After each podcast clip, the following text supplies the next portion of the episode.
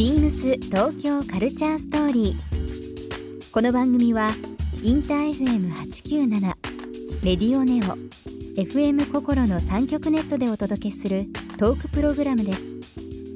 案内役はビームスコミュニケーションディレクターの土井博志。今週のゲストはフェスジャーナリストの津田翔太郎ですフェスジャーナリストの津田翔太郎さんをお迎え日本国内の音楽フェス情報サイトフェスティバルライフの運営や海外フェスガイドブックの出版などフェスカルチャーを多方面から発信している津田さんにさまざまなお話を伺います。そして今週津田さんへプレゼントしたバックパックをリスナー1名様にもプレゼント。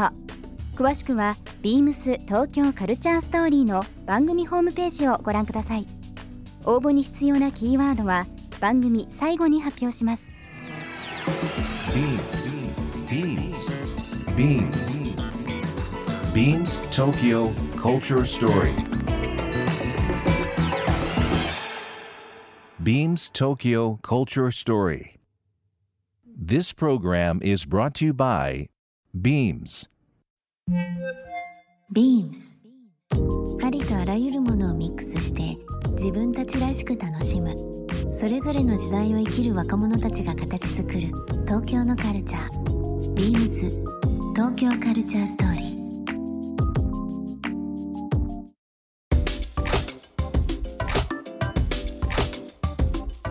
ー。いろんなフェス今いろいろありますけども、はい。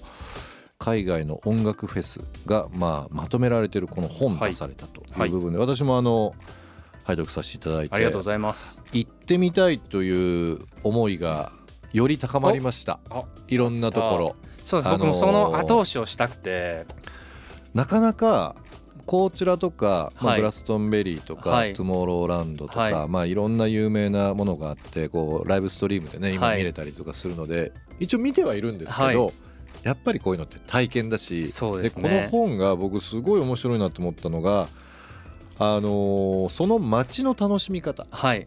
例えばこちらフェスティバルっていうのはロサンゼルス郊外ですけども、まあ、せっかく行ったのであれば、えーシルバーレイク行ったりだとか、はそうメですね。ルローズとか、はい。サンセットのチルアウトはい。いいですよとか、ましてやもうサンディエゴサンフランシスコまでも入ってるっていう。す そうなんですよね。なんかあんまこうごくこれ優しいですよ。本僕もともとのこの本を作るテーマがフェスかける旅みたいな、うんうんうんフェスだけで音楽だけで行って金曜入って月曜帰っちゃうみたいな、はい。それだとなんかこう寂しいと、うん。やっぱこう音楽をきっかけに僕もそのフェスっていう文化でうん。こういろんな例えばフジロックをきっかけに僕はアウトドア好きになったりしたりだとかあともともとすごい洋楽が好きだったのにこうサマーソニックに行っていろんなこう日本のアーティストを見てお日本のアーティスト面白いなとかうんうんうんうん例えばアイドルなんて僕は全然フェスシーンだって初め見なかったんですけど、アイドルのライブもすごいじゃん。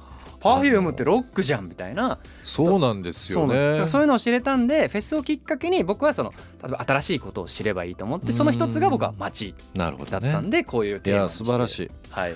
あのきっかけはまあ今お話あったイギリスのグラストンベリー、こちらに参加されたことが今のそのフェスジャーナリそうなんです。ストになるはい。きっかけだったと。なんか帰りの飛行機で 会社辞表書かれてそうなんちょっといそのまま。ちょっと痛い感じになってますけどいやいやいやあのもともと僕2013年うにん。そのグラストンベリーフェスティバルに初めて参加したんですけどもともとずっと行きたくて、うん。それこそフジロックのモデルになってるっていうのも知ってたのでずっと行きたいけどそれこそ情報もないしえ一生に一回行ければいいみたいなえうん。老後の楽しみで取っとこうと思ってたんですけど、たまたまそのローリング・ストーンズが50周年っていう年で、で初めてグラストンベリーのヘッドライナーをやると。うん。でローリング・ストーンズってあんまフェス出ないんですよ。ねでこれは行かないといけないと思ったらたまたまチケットも全然なかなか取れないんですね、ええ。顔写真付きでだから転売も全く不可。誰かに撮ってもらうことも無理で。できないし。でだから自分たちでと顔を登録してこの何人かで一緒にサイトにつなげて、まあ運が良かったらつながって番号を仲間分も入れて取るみたいなことなんですけどたまたま友人が取ってくれ取っててくれて行くぞってなってで僕もなんなんのそんなに急に行くってなっちゃって、うん。で行ってあんまそ準備とかもせず、うん。なんとなくの感じで行ってで、まあ、6月の終わりだったんですけど参加してでローリング・ストーンズのライブを土曜日だったのかな、うん。金曜日がアークティック・モンキーズが入ったうん。土曜日がねえーローリング・ストーンズで日曜日がマムホーダさんすごい見たかったんですけど僕あまりにもローリング・ストーンズのライブに衝撃を受けたのとグラストンベリーって世界自体にうん。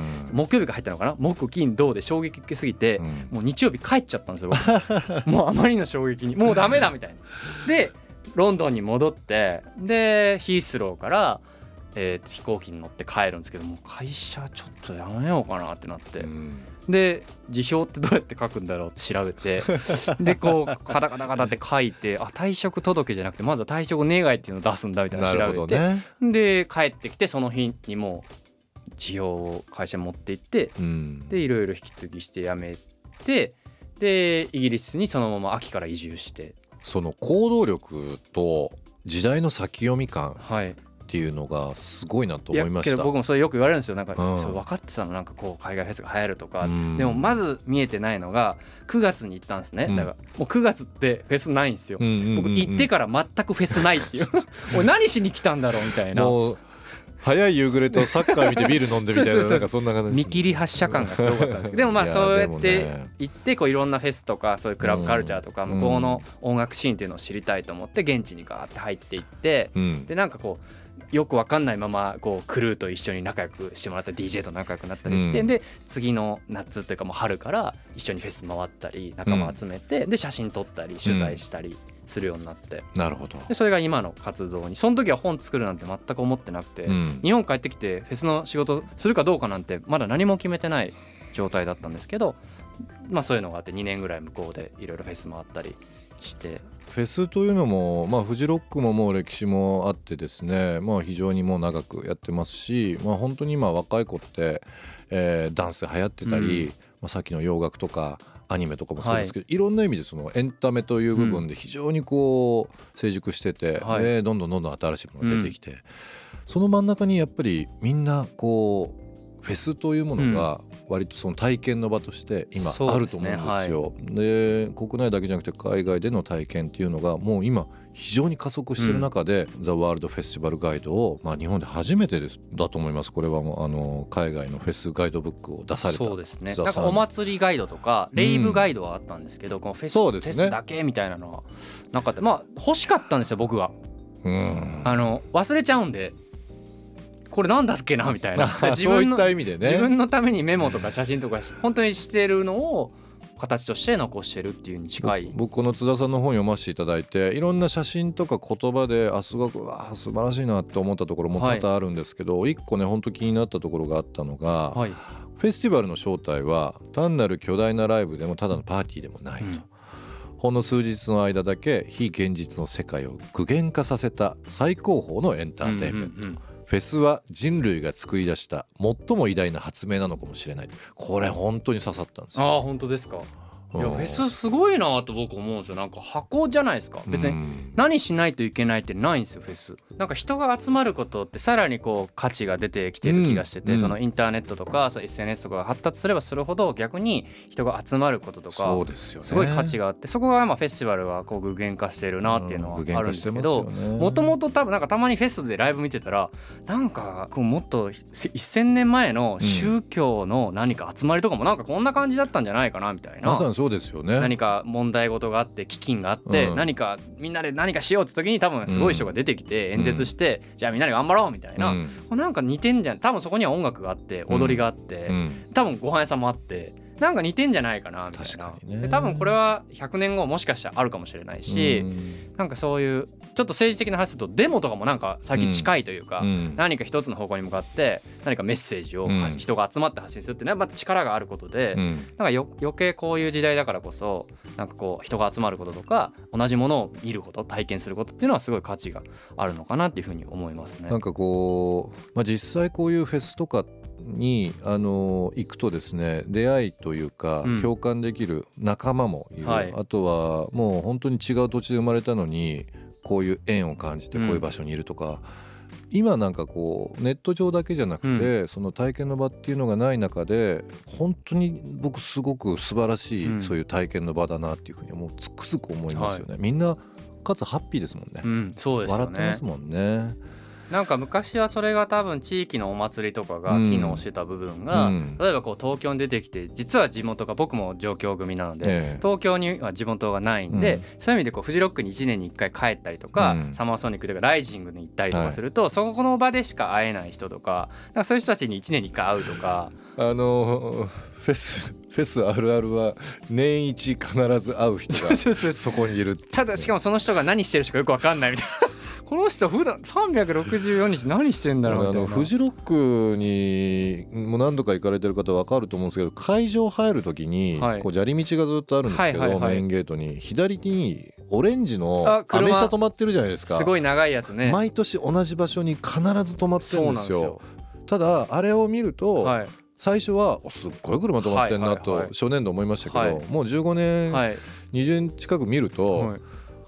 い、つかあの乗ってる人に会ってみたいとかっていう なんか違う違う感情になってるんですよね。でも多分すごい仕事できますよね。なぜかというとうん。毎回あの場所にちゃんと多分朝一わかりますよでね、入ってこうはい結構ねゲートの近くなんでええ。多分早く行かないといけない。取れないですしね。必ず同じ場所に止まってるっていう。だからすごいすごい車があるんですよね。い。ろいろあります。苗場のなね山道にあれで来れるんだっていう。ビームス東京カルチャーストーリー。ゲスト津田翔太郎さんにプレゼントしたバックパックをリスナー1名様にもプレゼント応募に必要なキーワード「フェス」を記載して番組メールアドレス beams897 アットマークインター FM.jp までご応募ください。詳しくは番組ホームページまで。BEAMS ビームス名古屋ショップマネージャーの的山大輔です。ビームス名古屋では7月20日土曜日から8月12日月曜日まで地元名古屋を代表する企業や事業者とともに開発したコラボ商品を発売する大名古屋店を開催します。ビームスの視点でキュレーションした名古屋の魅力をたっぷりお届けします。店頭でお待ちしております。BEAMS 東京カルチャーストーリー Beams Tokyo Culture Story.